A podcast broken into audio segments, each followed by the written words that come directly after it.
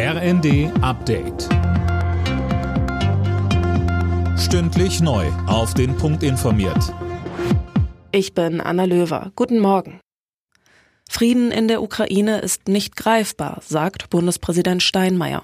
Und er ruft deshalb dazu auf, weiter solidarisch zu sein. Steinmeier betont außerdem in seiner Weihnachtsansprache, die morgen Abend im Fernsehen gezeigt wird, dass auch die Menschen in Deutschland vor allem die wirtschaftlichen Folgen des Krieges spüren aber diese Lasten tragen, weil sie solidarisch und mitmenschlich sind. Der Bundespräsident mahnt außerdem, auch den Kampf gegen den Klimawandel nicht zu vergessen. In Paris ist es nach den tödlichen Schüssen zu Ausschreitungen in dem betroffenen Stadtviertel gekommen. Zuvor hatte ein Mann vor einem kurdischen Zentrum um sich geschossen. Drei Menschen sind gestorben. Frankreichs Präsident Macron spricht von einem gezielten Angriff auf Kurden. Für viele Amerikaner wird es ein eiskaltes Weihnachtsfest. Der Mega-Wintersturm, der über weite Teile des Landes hinwegzieht, lässt fast 1,5 Millionen Haushalte im Dunkeln sitzen.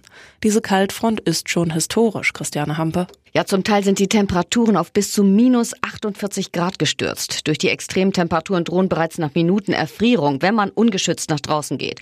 Und was auch ungewöhnlich ist, die Kaltfront ist riesig. Sie zieht sich von der Grenze zu Kanada im Norden bis zur Grenze nach Mexiko im Süden. Mindestens fünf Menschen starben bisher schon. Bis gestern Abend wurden über 5000 Flüge gestrichen. Viele kommen damit nicht zu Weihnachten zu ihren Familien. Für die Rente mit 69 Jahren hat sich jetzt die Chefin der Wirtschaftsweisen Monika Schnitzer ausgesprochen. Außerdem kritisiert sie in der Rheinischen Post, dass die Rente bisher genauso stark steige wie Löhne. Das müsse sich ändern. Außerdem forderte Schnitzer, dass die Rentenbeiträge steigen. Alle Nachrichten auf rnd.de